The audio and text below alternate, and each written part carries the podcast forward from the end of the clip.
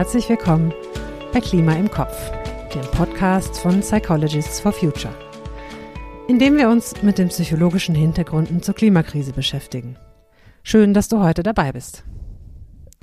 Ich bin Nicola, psychologische Psychotherapeutin. Schon in den vergangenen Folgen haben wir uns mit den psychologischen Aspekten beim Thema Nachhaltigkeit beschäftigt. Wir haben zum Beispiel schon über unser Ernährungs- und Mobilitätsverhalten gesprochen. Und heute geht es um das Thema Konsum. Wenn ich mir so das Spielzimmer meiner Kinder anschaue, wie viele Spielsachen sie haben, und wenn ich merke, wie ein altes Spielzeug schnell langweilig wird und sie immer wieder Neues haben wollen, dann frage ich mich schon, ob uns auch als Gesellschaft Konsum auf Dauer wirklich glücklich machen kann. Ich selbst habe bei der Vorbereitung dieser Folge gedacht, naja, so viel konsumiere ich ja eigentlich nicht. Aber als ich mich dann damit auseinandergesetzt habe, was Konsum eigentlich ist, und dass es dabei nicht nur um Luxusgüter geht, um teure Autos oder Markenkleidung oder Schmuck, sondern dass es um all das geht, was wir täglich verbrauchen und kaufen. Natürlich Lebensmittel, aber auch Aktivitäten wie Reisen, Kinobesuche oder Ausgehen. Da ist mir klar geworden, dass uns Konsum wirklich täglich umgibt und wir mit unserem Konsumverhalten vieles beeinflussen können. Wenn alle Menschen so viel konsumieren würden wie der durchschnittliche Deutsche, dann bräuchten wir drei bis fünfmal so viele Erden. Wir haben aber nur die eine. Und wenn es darum geht, den eigenen CO2-Fußabdruck zu verkleinern, dann lohnt sich, neben der Entscheidung, weniger Fleisch zu essen oder weniger Auto zu fahren, durchaus der Blick in den eigenen Kleiderschrank, wenn man sich vor Augen führt, dass die Kleidungsindustrie jährlich für mehr CO2-Emissionen verantwortlich ist als der gesamte Flug- und Schiffsverkehr zusammen. Jedes Jahr gibt es den sogenannten Earth Overshoot Day. Das ist der Tag, an dem wir die Ressourcen der Erde für das aktuelle Jahr verbraucht haben. Und der ist jedes Jahr ein bisschen früher. Man kann sogar berechnen, wann der Zeitpunkt für einen selbst beim aktuellen Konsumverhalten erreicht ist. Und bei mir ist das irgendwann im Juni. Und da ist das Jahr gerade mal halb vorbei. Deswegen wollen wir uns heute mit der Frage beschäftigen, warum wir eigentlich konsumieren was uns dazu motiviert zu konsumieren und ob uns Konsum dauerhaft glücklich macht. Ja, und was die Alternative wäre.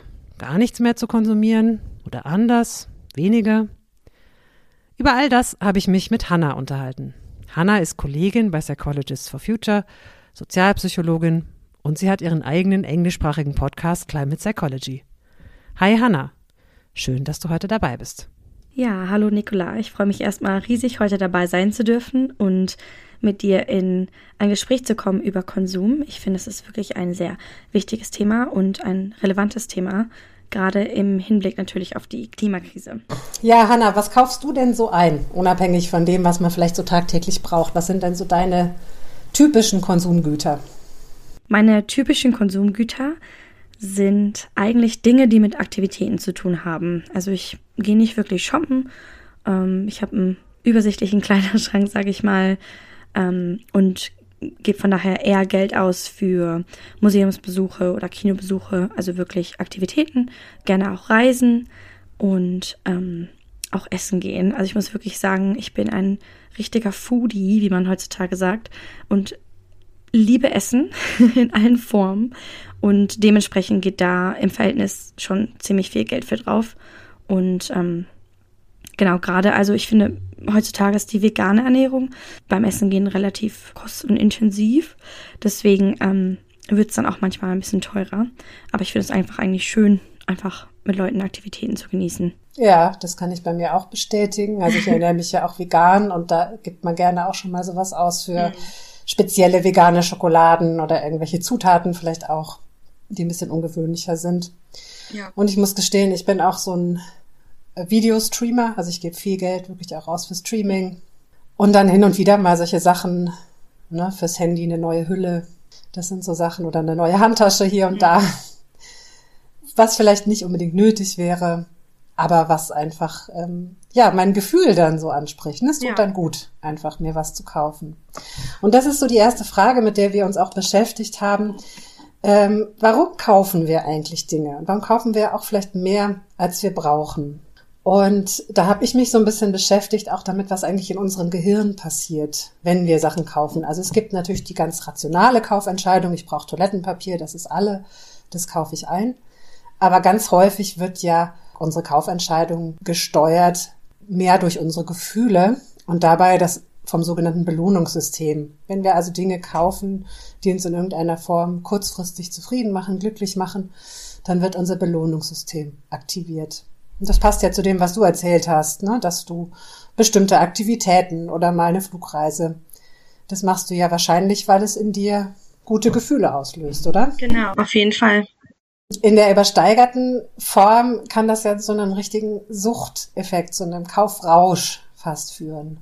Das ist natürlich übertrieben und wir sind jetzt ja nicht alle kaufsüchtig, aber es ist schon etwas, was wirklich sehr stark gefühlsmäßig gesteuert wird. Kennst du das auch? Hast du das auch schon mal gehabt? Ja, das ist eine sehr gute Frage. Ähm, also ich merke immer wieder, dass Einkaufen was Emotionales ist, wenn ich zum Beispiel ein bisschen müde bin und dann oder hungrig und dann in den Supermarkt gehe und dann auf einmal all die Snacks so unglaublich attraktiv finde, die ich normalerweise eigentlich eher nicht kaufen würde. Und ja, dann landet schon mal der ein oder andere Schokoriegel oder Chips oder so oder nicht vegane Alternativen in meinem Einkaufswagen. Und dann gehe ich raus und bin so, oh nein, jetzt äh, hat mich mein Hunger, meine Emotionen und meine, meine Lust auf Snacks mich da total geleitet.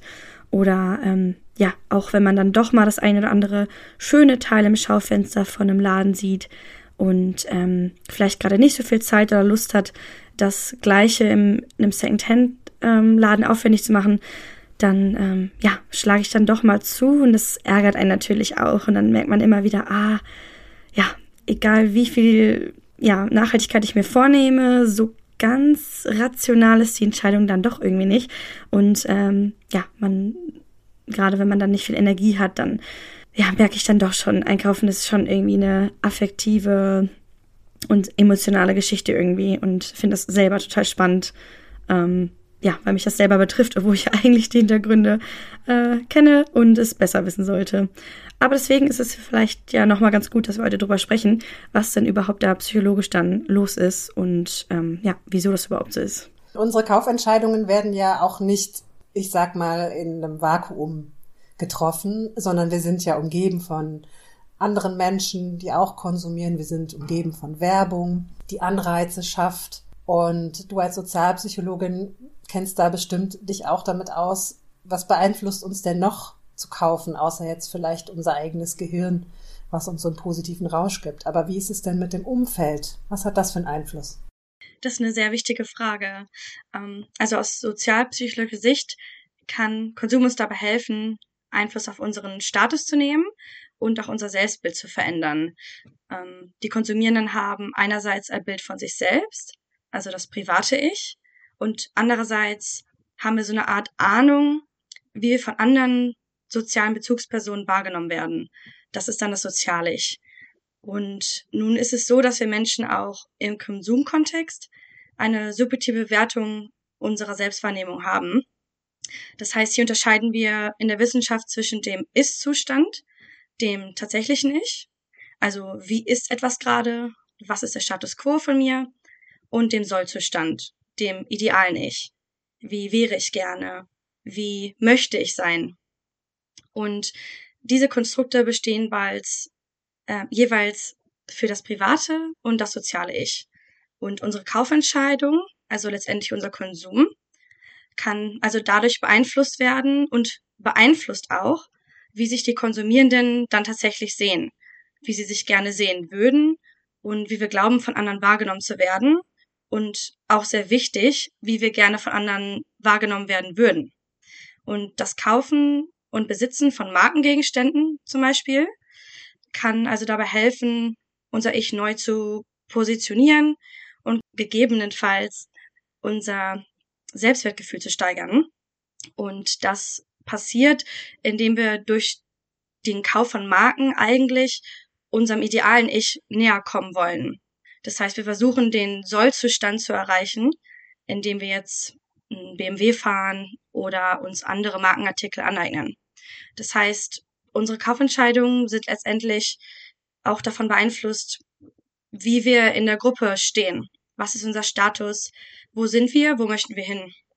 Und Konsum ist da ein sehr wichtiges Mittel eigentlich zur Selbstdarstellung ähm, und halt unserem sozialen Bild irgendwie nochmal mehr ja, beeinflussen zu können eigentlich. Ja, total spannend. Und das, ich denke, das trifft ja für verschiedene soziale Gruppen auch genau. zu. Ne? Es gibt vielleicht die, denen halt jetzt Marken wichtig sind, ne, die dann irgendwie, weil die Marken halt auch zeigen, wie viel Geld ich dafür ausgegeben habe und damit eben auch, wie mein Status ist. Und sicher gibt's aber auch ich sag mal, in gewissen Subgruppen gewisse Dinge, die man einfach konsumiert, damit man ein bestimmtes Bild von sich selbst vermittelt. Ne? Ich denke jetzt eben sowas an wie Reisen. Ja, da bin ich gewesen. Ja, das ist dann oft ja auch dieses, ist eine äh, Location Instagrammable, ja. Also wenn ich Foto mache von mir, ja, kann ich das dann posten, können die anderen dann sehen, wo ich bin und können die mich dann darum beneiden. Es geht also darum, letztendlich ne, unseren Status ja. zu erhöhen durch Dinge, die wir konsumieren. Ja. Und die Werbung spielt natürlich damit. Ja, die Werbung greift das natürlich auf und versucht auch diese Begehrlichkeiten in uns zu wecken. Da habe ich ein ganz interessantes Phänomen gelesen, den sogenannten Endowment-Effekt. Da geht es darum, dass wir, wenn wir Dinge anfassen, als unseren Besitz empfinden. Ja, und es scheint wirklich so zu sein, dass man dieses Gefühl des Anfassens auch alleine durch Suggestion in der Werbung aktivieren kann. Und das ist natürlich eine ganz geschickte Methode, um bei uns einfach das Bedürfnis auszulösen, das zu besitzen, weil die Werbung suggeriert, dass wir es anfassen. Ja. Ja, jetzt haben wir uns so ein bisschen darüber unterhalten, warum wir eigentlich Dinge konsumieren, warum wir vielleicht auch was kaufen, was wir nicht unbedingt brauchen. Was hat das denn für Konsequenzen, sowohl für uns als natürlich auch für die Gesellschaft? Ja, ein Problem, also der Konsum stellt ja ein Problem dar, was gesellschaftliche, politische, soziologische und psychologische Faktoren deckt. Das heißt, man muss das auch irgendwie multidisziplinär betrachten. Ähm, aus rein psychologischer Sicht ähm, ist das Problem, dass der Konsum nicht langfristig glücklich macht. Das heißt, wir haben einen Kick. Ähm, du hattest vorhin schon das Belohnungssystem angesprochen. Und es ist tatsächlich so, dass dieses Belohnungssystem gar nicht lange aktiv ist. Das heißt, wenn ich jetzt so einen kleinen Kaufrausch habe, ich habe ein Schnäppchen geschossen oder so, dann hält dieses Gefühl vielleicht für ein paar Stunden. Aber um das aufrechtzuerhalten, muss ich ja eigentlich immer, immer und, und immer wieder was kaufen. Das heißt, ähm, es ist nicht nachhaltig, wenn wir uns das Gehirn angucken und es macht psychologisch halt nicht lange zufrieden. Aber eigentlich sehe ich das Problem eher darin, dass wir uns halt immer diese kleinen Belohnungsmomente abholen und durch unser Konsum aber eigentlich was ganz Negatives tun für die Gesellschaft, wenn man das mit ähm, oder wenn man das auf das Thema Klimawandel bezieht zum Beispiel. Also unser Konsum ist ja wirklich eher eine persönliche Aktivität, die aber große Wellen schlägt, sag ich mal. Ich glaube, wichtig finde ich auch noch zu erwähnen, dass Konsum nicht nur schlecht ist. Wir können ja auch durch unsere Entscheidungen im Konsum und ähm, ja, unsere Aktivitäten in der Gesellschaft auch positive Wellen schlagen. Das heißt, wenn wir jetzt alle ähm, zum Beispiel Milchprodukte boykottieren und nur noch Sojamilch oder so kaufen, dann verändert das ja das Angebot-Nachfragesystem und dann reagiert die Wirtschaft wieder darauf. Das heißt, Konsumenten haben halt eigentlich eine Position der der Macht, würde ich sagen. Das heißt, wir haben auch einen soziopsychologischen Nutzen von Konsum. Ähm, und das finde ich halt auch wichtig zu erwähnen, dass es nicht nur negative Seiten gibt, sondern dass Konsum ja ein bestehendes Konstrukt ist und wir versuchen müssen, uns in diesem Konstrukt halt nachhaltig und ähm, ja zu positiven Veränderungen hin ähm, zu bewegen.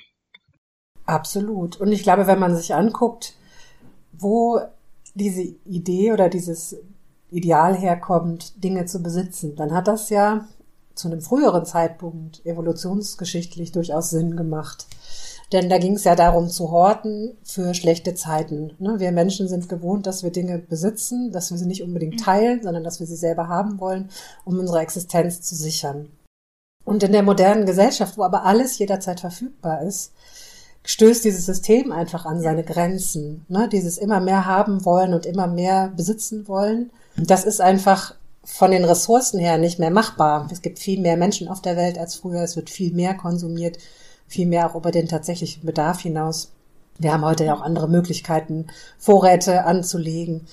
Und äh, man merkt das aber, finde ich, immer wieder an so Situationen, die es jetzt während der Pandemie gab, genau. dass Leute immer wieder in dieses Horten auch zurückverfallen. Ne? Das heißt, so Urängste werden da ausgelöst, nicht genug zu haben. Und ich sehe das auch so. Ich denke, das ist wirklich eine Chance, wenn wir von dieser Idee wegkommen, dass jeder möglichst viel für sich horten muss. Dann ist es, glaube ich, könnte das auch uns motivieren, neue Modelle zu denken und zu denken, okay, wenn ich es nicht selber besitzen muss, ja, vielleicht kann ich es ja teilen mit jemandem. Vielleicht kann ich ja eben zum Beispiel, muss nicht jeder seinen Rasenmäher für seinen Handtuchgarten haben, sondern wir können irgendwie uns mit den Nachbarn einen Rasenmäher teilen. Und das sind, glaube ich, Konzepte, die eben so unserem evolutionsbiologisch gewachsenen Verständnis widersprechen. Und wie du sagst, die uns aber auch eine gewisse Macht geben, wirklich die Gesellschaft auch zu verändern durch unser Konsumverhalten. Auf jeden Fall. Was mir da auch gerade noch einfällt, ist zum Beispiel das Thema Carpooling oder Carsharing. Jeder hat ein eigenes Auto, weil uns irgendwie suggeriert wird in der Gesellschaft, dass wir ein Auto haben müssen.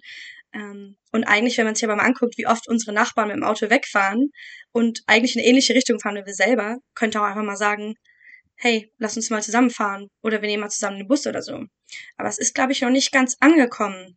Und ähm, das ist natürlich ein System, was besteht, weil von der Politik etwas suggeriert wird und gesellschaftliche Normen da sind aber auch weil wir als konsumierende Person uns manchmal vielleicht gar nicht in der Lage sehen, etwas zu verändern. Und ich glaube, hier können wir irgendwie, ja, einfach nochmal positive Beispiele aufzeigen, dass Teilen auch glücklich macht und ähm, sogar nachhaltiger glücklich macht, als etwas einzeln zu besitzen.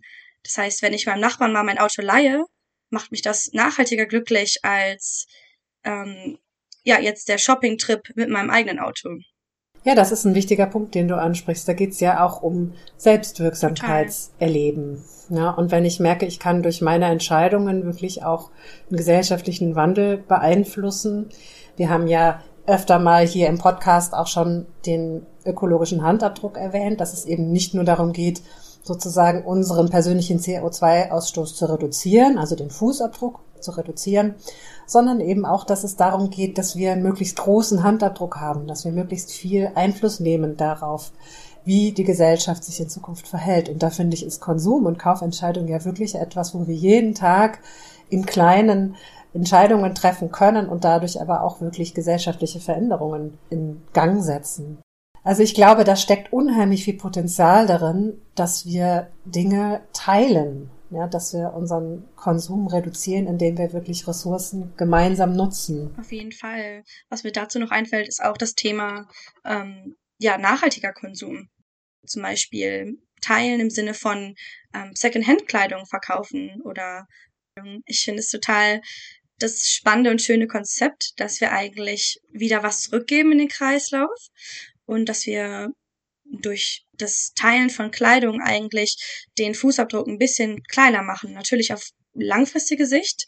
Ähm, wenn ich jetzt einmal mein T-Shirt abgebe, ähm, macht mich das natürlich happy, macht jetzt vielleicht meinen Abdruck natürlich viel kleiner. Aber ich finde, nach und nach ist das ja eine Bewegung. Und ich finde es total spannend zu sehen, was es alles für Konzepte gibt. Es gibt ja auch diese ähm, Kleiderswaps, wo man in der Stadt sich trifft und man tauscht einfach Kleidung. Und ich finde, es ist so ein schönes Gefühl. Und ich habe da einmal mitgemacht und hatte irgendwie ganz andere Verbindungen zu meinem Kleidungsstück irgendwie. Weil ich gedacht habe, hey, da hat sich jemand Mühe gemacht, das rausgesucht. Ich habe mir Mühe gemacht, habe es mir auch ausgesucht. Und ähm, ja, da sieht man nochmal, dass andere Formen von Konsum nicht nur nachhaltig für die Umwelt sind, sondern halt auch nachhaltig für ähm, ja das persönliche Leben. Total. Und ich finde, das kann einen auch richtig glücklich machen. Also ähm, wenn man sich so überlegt, dass ein Kleidungsstück oder auch ein Möbelstück schon so eine Geschichte hinter sich hat. Also wir haben ganz viel Secondhand-Möbel. Wir haben zum Beispiel auch einen Esstisch, der ist halt gefertigt aus so altem Bootholz. Das heißt, der ist quasi geupcycelt. Ähm, und ich liebe das einfach, diesen Tisch anzufassen und mir vorzustellen, dass der mal Teil von einem Boot war. Ja, und man sieht ja. das eben auch. Ja, da sind noch so teilweise alte Farbreste dran. Und das ist wie wenn der Tisch mir jeden Tag so eine Geschichte erzählen würde. Und das kann einen wirklich auch glücklich machen. Und das Thema ist ja auch noch, was mir gerade noch dabei einfällt, dass wir weniger Abfall, weniger Müll erzeugen, wenn wir die Dinge eben wiederverwenden. Ne? Und da gibt's ja diese verschiedenen Sachen, Recycling, Upcycling. Und auch reparieren ist ja so ein Thema. Ja, viele Sachen sind ja heute so produziert, dass man sie eigentlich nur wegwerfen kann, wenn sie kaputt sind. Wir haben tatsächlich auch zu Hause einen Tisch aus so Bootsholz und ich verstehe total, was du meinst mit der Geschichte. Irgendwie, finde ich, denkt man dann ganz anders über das Konzept Tisch nach einfach. Ja. Weil man ist so, okay, was bringt mir der Tisch? Warum habe ich den? Ähm, vielleicht, wo kommt er her? Wer muss da auch im Kreislauf mitarbeiten, äh, mithelfen, um diesen Tisch ja zu erstellen?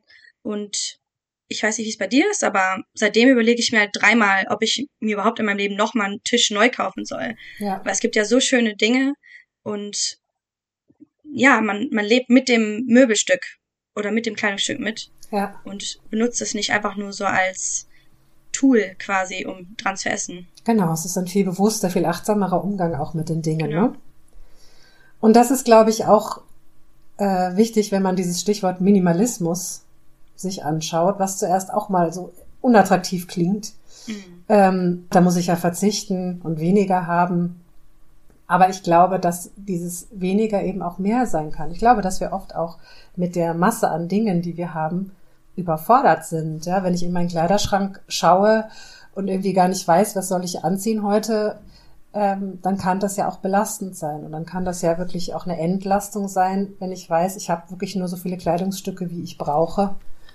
Und ich muss gar nicht so groß, so viele Entscheidungen einfach treffen, auch in meinem Leben. Ja, ich kann auch bewusster mit meinem, meinem Kleiderschrank umgehen, zum Beispiel. Mhm. Ja, und ich finde auch gerade dieser bewusste Umgang hat ja auch eine psychologische Funktion. Du hast gerade die negativen Emotionen angesprochen, wie zum Beispiel Frust ja. oder Wut oder irgendwie Lustlosigkeit. Ich kenne das selber auch total gut, wenn ich in meinen Kleiderschrank reingucke und mir denke, oh, ich habe nichts zum Anziehen. Eigentlich habe ich da aber total vieles, aber nichts davon bringt mir irgendwie Freude. Ja. So, und da muss man sich überlegen, vielleicht macht es mehr Sinn, sich Dinge anzuschaffen, die einem Freude bringen und wo man sich denkt, hey, das kann ich echt zehn Jahre anziehen und ich habe jedes Mal äh, Lust drauf, das anzuziehen. Ähm, und die, eben dieses Ausmisten ähm, oder Entrümpeln des Minimalismus ist, da ist ja die Idee, genau eben diese negativen Emotionen loszuwerden, indem ich wirklich nur das behalte, was mir Freude bringt. Ja. Und psychologisch gesehen ist das quasi, als würde das Gehirn auf, aufatmen. Ja. Ähm, weil wir eben dann in den Kleiderschrank schauen und alles bringt Freude oder alles hat irgendwie eine positive Konnotation. Und ich gucke nicht mehr rein und denke mir, ach, in das Kleid habe ich vor zwei Jahren mal reingepasst, aber jetzt nicht mehr. Sondern ich gucke halt rein und denke mir, hey, das Kleid habe ich irgendwie im Sommerurlaub gekauft ähm, und das trage ich, bis es kaputt ist zum Beispiel, weil ich es einfach gerne mag und habe vielleicht nur zwei Kleider statt zehn, aber weiß bei diesen zwei genau, was sie mir bringen, quasi emotional.